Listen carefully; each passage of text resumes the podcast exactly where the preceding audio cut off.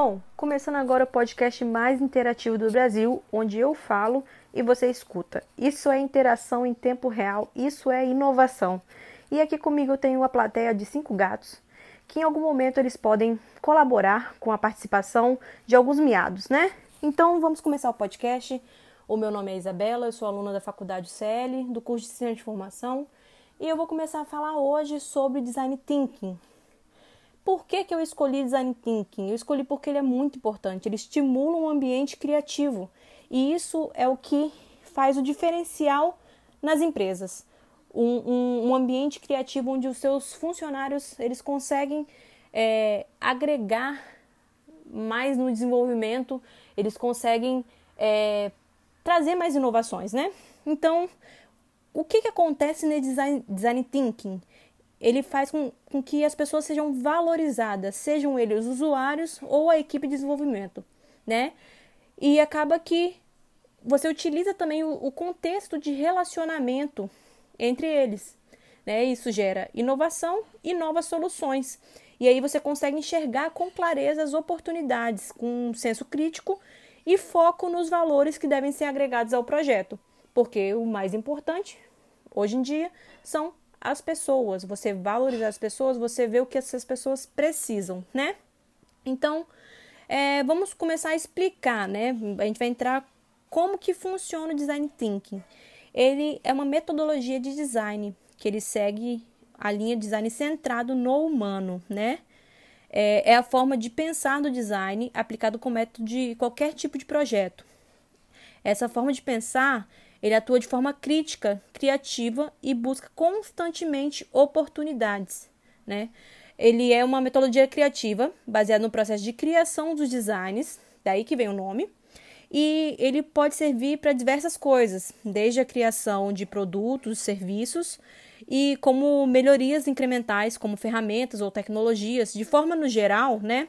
Ele pode ser aplicado em qualquer cotidiano, em qualquer empresa para resoluções de problemas né? Algumas das empresas que utilizam, né, são empresas gigantes, são, por exemplo, a Apple, né, a Sony, a Netflix, para você ver como que realmente o design thinking ele traz é, soluções para as empresas.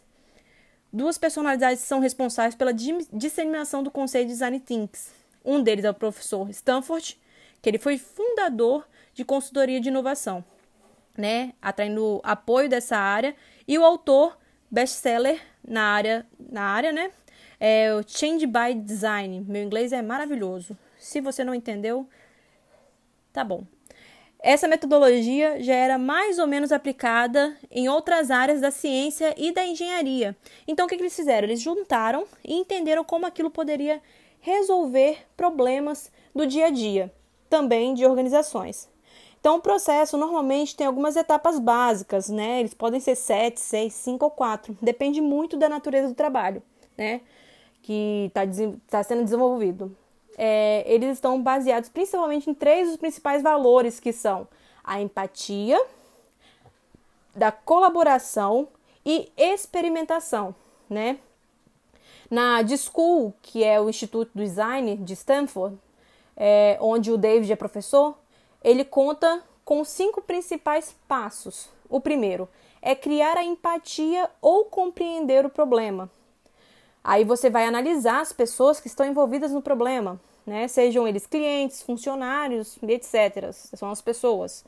Dado isso, você consegue é, entender o que eles gostam, o que eles querem e do que eles precisam. E aí você consegue entender um pouquinho melhor desse problema envolvido, né? Tudo, tudo que tem relacionado a ele, tanto a parte cliente, funcionários e tudo que cerca as pessoas, né?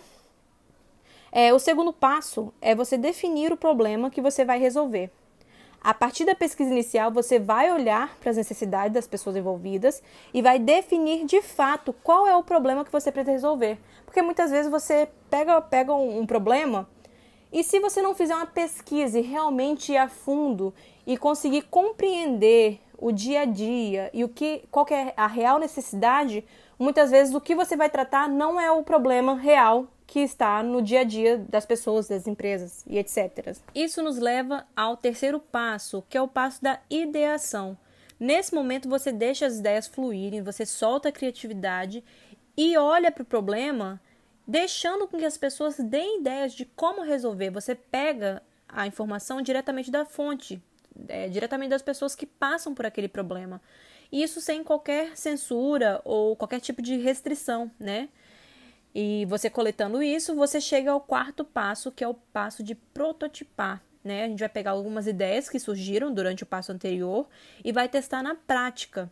Né? A gente vai criar um protótipo, é, um primeiro produto que resolva né, mais ou menos o problema definido. Que nós chegamos agora ao quinto passo, que é testar o produto, é, levar esse produto que a gente criou para ver se de fato resolve o problema. É o passo essencial e vai ajudar a gente a identificar os gaps que ele ainda não está resolvendo. Então, é, é nessa parte que você vai ver se realmente é, você solucionou o problema ou não. É importante destacar, né? Isso é muito importante frisar que o processo de design thinking ele não deve ser encarado como um caminho linear. É, você pode ir um passo, pular para outro, depois voltar.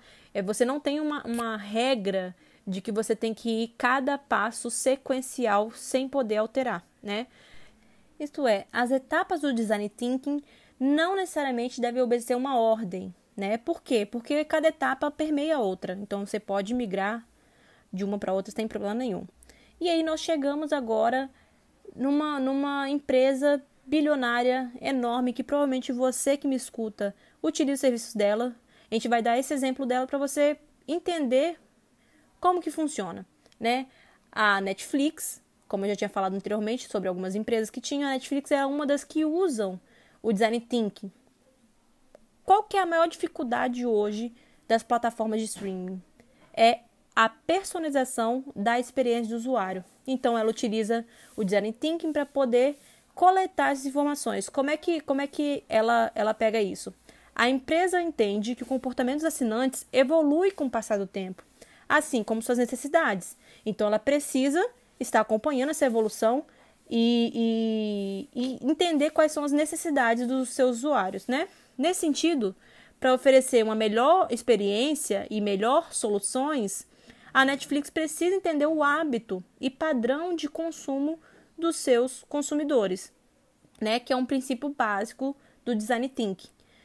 Para isso, ela conta com milhares de algoritmos complexos, complexo, né, que eles pegam essas informações do, do, de como os usuários se comportam dentro da plataforma, o que eles estão assistindo, o que eles, o que eles pesquisam, e com base nisso, ela consegue é, pegar essas informações e saber o que, que os seus usuários precisam.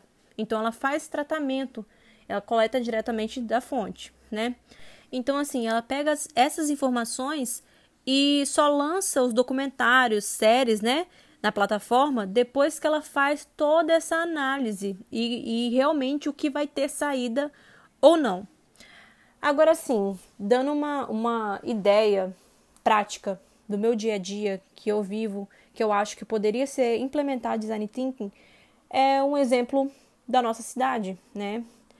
Eu trabalho fazendo projetos, aprovo projetos na prefeitura e acaba que todo o processo é muito moroso, não atende às expectativas nem dos clientes finais e nem dos próprios funcionários da, da, da prefeitura.